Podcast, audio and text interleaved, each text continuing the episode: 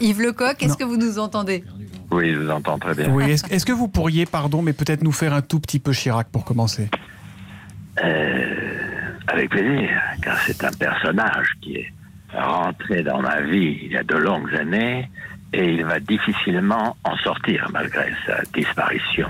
Et je pense que les gens euh, qui aiment Jacques Chirac, euh, il y en a quelques-uns encore, euh, seront heureux de l'entendre revivre à travers quelques imitations. C'était votre meilleur client, non, Jacques Chirac?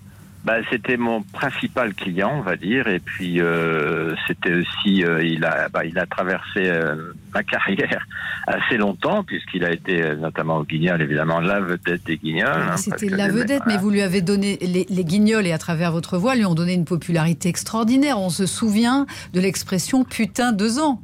C'était Oui, génial. Ah ben, on, va, on, le ré- on va le réentendre. Il y, Non, il avait les, les Guignols, enfin la- toute l'équipe des Guignols qui œuvrait. Moi, je faisais que la voix, mais j'avais des textes formidables et donc euh, c'était et en même temps, bon, ce personnage, je l'imitais bien avant les Guignols et c'était déjà un personnage qui avait beaucoup de succès.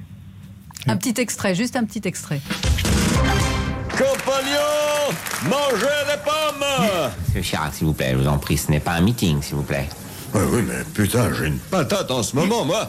Je les bouffais tous, j'ai la niaque inouïe.